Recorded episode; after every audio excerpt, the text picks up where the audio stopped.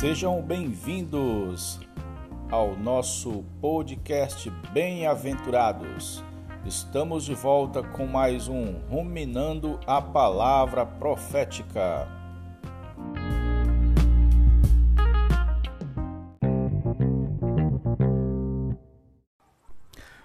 Jesus é o nosso Senhor, amados bem-aventurados. Aqui estamos mais uma vez. Senhor Jesus, hoje vamos falar sobre os vencedores arrebatados antes da grande tribulação. Os vencedores arrebatados antes do início da grande tribulação são mencionados no capítulo 12 e 14 de Apocalipse. No capítulo 12, eles são o filho varão.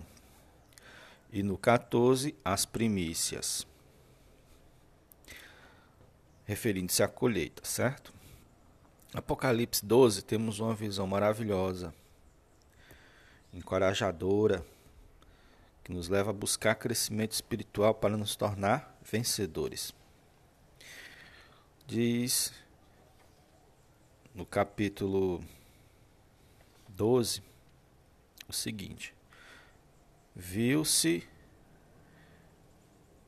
grande sinal no céu, a saber, uma mulher vestida de sol, com a lua debaixo dos pés e uma coroa de doze estrelas na cabeça, que, achando-se grávida, grita, grita com dores de parto, sofrendo tormentas para dar à luz. Senhor Jesus, essa mulher representa a totalidade do povo de Deus.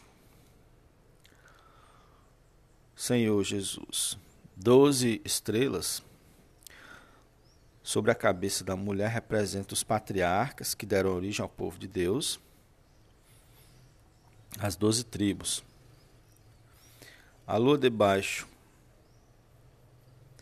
de seus pés representa o povo do Antigo Testamento, que é, é anterior à vinda do sol nascente das alturas, que é o Senhor Jesus.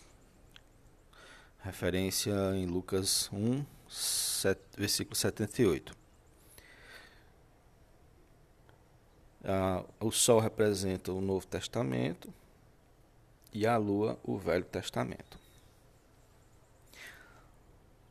Senhor Jesus. É, portanto, na época atual, essa mulher representa a igreja.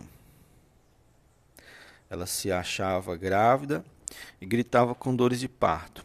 Conforme abordamos anteriormente, as dores de parto representam as catástrofes naturais, grandes mudanças e instabilidades sociais, políticas, econômicas Além das, das guerras do tempo presente, o mundo inteiro e a igreja sofrem hoje com essas dores de parto, que são o prenúncio do tempo do fim. Outra cena é o dragão. Viu-se também outro sinal no céu, eis um dragão grande, vermelho, com sete cabeças e dez chifres, e nas cabeças sete diademas. Esse dragão é Satanás. No jardim do, Éden ele era uma serpente, mas de tanto alimentar-se do pó da terra, de homens mortos por ele, tornou-se o grande dragão vermelho. No versículo 4 de Apocalipse 12, fala que sua cauda arrastava a terça parte das estrelas do céu, dos quais, é, as quais lançou para a terra. Na maioria das vezes que a, as estrelas são mencionadas nas Escrituras, elas se referem a anjos. Então, esse é o único versículo na Bíblia que revela que Satanás é, arrastou consigo terça parte dos anjos na sua rebelião na era pré-adâmica. Então, à primeira vista, podemos pensar que o dragão tinha como alvo a mulher. Mas ele se deteve em frente da mulher que estava para dar à luz, a fim de devorar o filho quando nascesse. Ele parou em frente à mulher, o irmão usa um símbolo, igual um zagueiro feroz que marca o atacante, né? Parou-se em frente da mulher, ele seguia a mulher para onde, onde ela for, fosse, mas na realidade o dragão queria era o filho, o filho varão. Né? A gente vai ver no próximo episódio, vamos desenvolver esse tema, a parte 2 desse tema. O filho varão é o que preocupa Satanás, a parte madura da igreja.